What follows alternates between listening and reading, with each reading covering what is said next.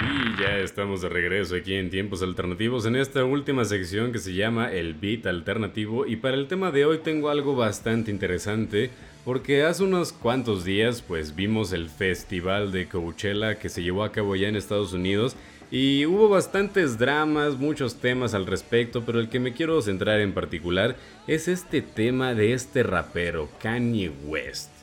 Kanye West, quien pues ahorita no está en un estado mental muy, muy pues estable, ¿no? Él tiene ya varios problemas con su ex esposa, con amigos y ahora también ya con músicos que pues realmente no tienen nada que ver en sus discusiones personales. Y el tema está así. Eh, Kanye West era de los estelares en la presentación de este festival de música de allá de Estados Unidos de Coachella y pues al ser un estelar obviamente eso jala muchísima gente a que lo vayan a ver eh, y además de eso pues eh, está el tema de que pues tiene contrato, tiene firmas y de repente pasa algo. Otra de las estelares era Billie Eilish y ella en un concierto antes de que fuera el Coachella un fan estaba pues ahogándose ahí entre sus entre sus fans durante el concierto. Ella detuvo el concierto, le pidió a alguien de seguridad que fuera y lo asistiera y continuó el concierto. Y por alguna razón, para que vean el grado, el estado mental de Kanye West, Kanye West lo tomó como ofensa. Y el tema del por qué lo tomó como ofensa es un poco complejo, porque según Kanye, Billy se estaba burlando de su amigo Travis Scott, quien en un concierto no ayudó a la gente que se estaba asfixiando y que lamentablemente murieron. Entonces, como que era un mensaje muy complicado en el que al final Kanye West dijo no voy a presentarme en el Coachella a menos que Billie Eilish se disculpe. No se disculpó, no se presentó y tuvieron que los organizadores buscar una manera de sustituir su presentación estelar que eso es un, problema de logística muy, muy fuerte porque ya estaba con las fechas encima.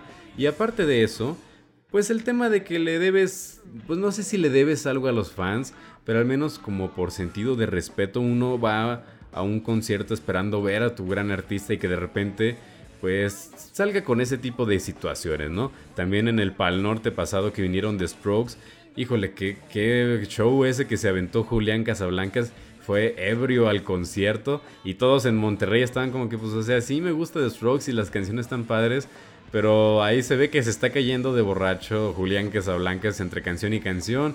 Y yo digo, ah, o sea, ¿qué, ¿cuál es la necesidad? ¿Por qué hay que ser, eh, faltarle al respeto a los fans, no? Cuando estábamos en nuestro programa de Oasis, también muchos problemas entre los hermanos Gallagher que muchas veces se transmitían hacia el público, ¿no?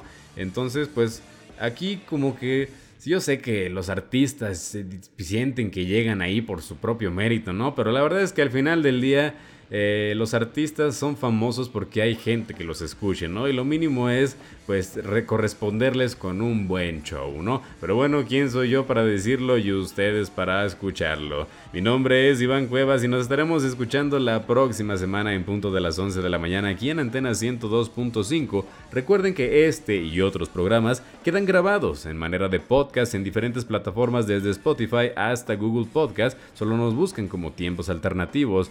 Síguenos en todas nuestras redes sociales, ya sabes que nos encuentras como arroba tiempos alternativos.